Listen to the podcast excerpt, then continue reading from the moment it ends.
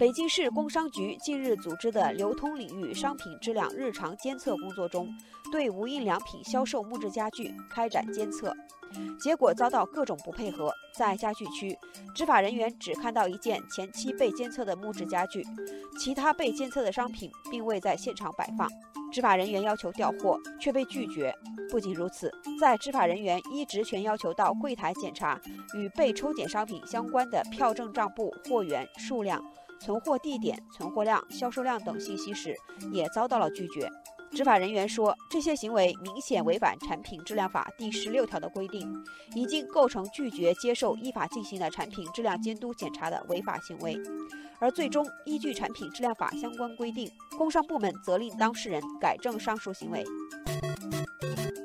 对此，网友质疑：面对质量检查，无印良品却这样一再拒绝，到底是想隐瞒什么呢？网友秋叶常说：“身正不怕影子歪，如果没有问题就不怕检查，还是自己心里没底。”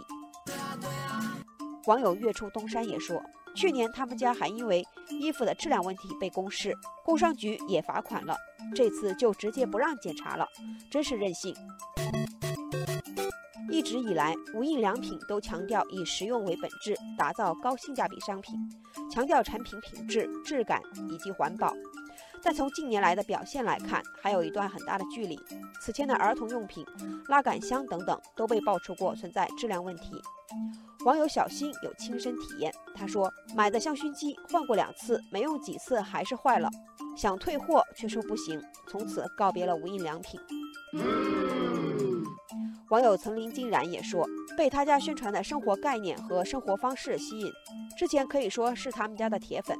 后来买到过一次坏了的收纳盒，就不再迷信了。